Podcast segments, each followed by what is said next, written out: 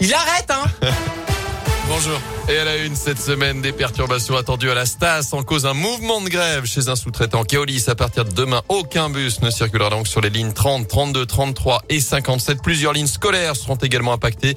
Même chose pour la ligne M5 entre saint et Rive de Gier. Bientôt de nouveaux trains entre Lyon et Bordeaux. On en a déjà parlé sur Radio Scoop. La coopérative Railcoop veut relancer les liaisons entre la Gironde et le Rhône en passant par Ghana, Saint-Germain-des-Fossés et Rouen.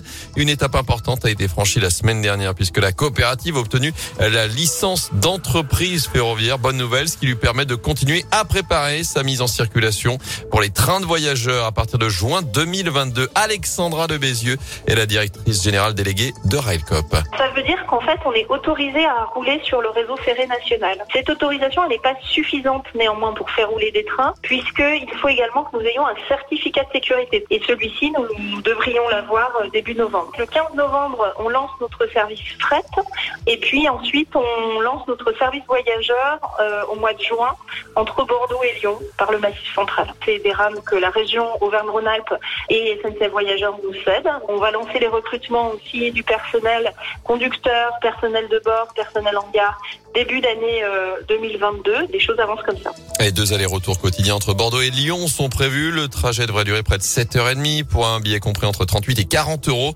Radcop veut notamment s'aligner sur les prix du covoiturage pour prendre des parts de marché à la voiture. Sur les routes, justement, grosse frayeur pour deux automobilistes dans le Rouennais. Hier matin, leur voiture est partie en tonneau avant de finir sa course en contrebas dans un champ. D'après le progrès, ils ont réussi à s'extirper du véhicule. Ils ont ensuite parcouru 3 km à pied avant de s'arrêter. À bout de force, ils ont finalement pu être pris en charge par les secours.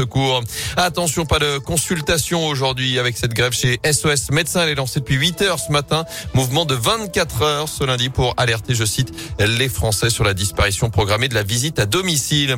Le train de la relance en gare de Château-Creux, c'est sa seule étape dans la région. Il est là aujourd'hui et demain à saint Objectif présenter au grand public les mesures du plan de relance et leur application chez nous dans la région. Il y aura aussi un village de l'emploi sur le parvis de la gare pour découvrir les secteurs d'avenir notamment. Enfin, Pierre Gagnère, Régis Marcon ou encore la famille Trois Gros du Monde du très beau monde hier à Lyon pour le dîner des chefs à la préfecture de région aux côtés d'Emmanuel Macron, le chef de l'État qui veut créer un centre d'entraînement et d'excellence pour les cuisiniers à Lyon. Il a évoqué un Clairefontaine de la gastronomie comme euh, l'hôtel, le domaine qui reçoit les footballeurs en région parisienne. C'est pour former les équipes engagées dans des concours culinaires. Au total, le dîner hier soir réunit plus de 300 personnes, dont 200 chefs.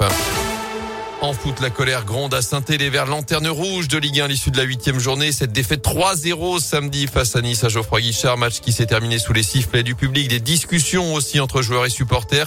Et les premiers puels d'émission descendus des tribunes. Grosse pression donc avant d'aborder le derby, le 123e de l'histoire.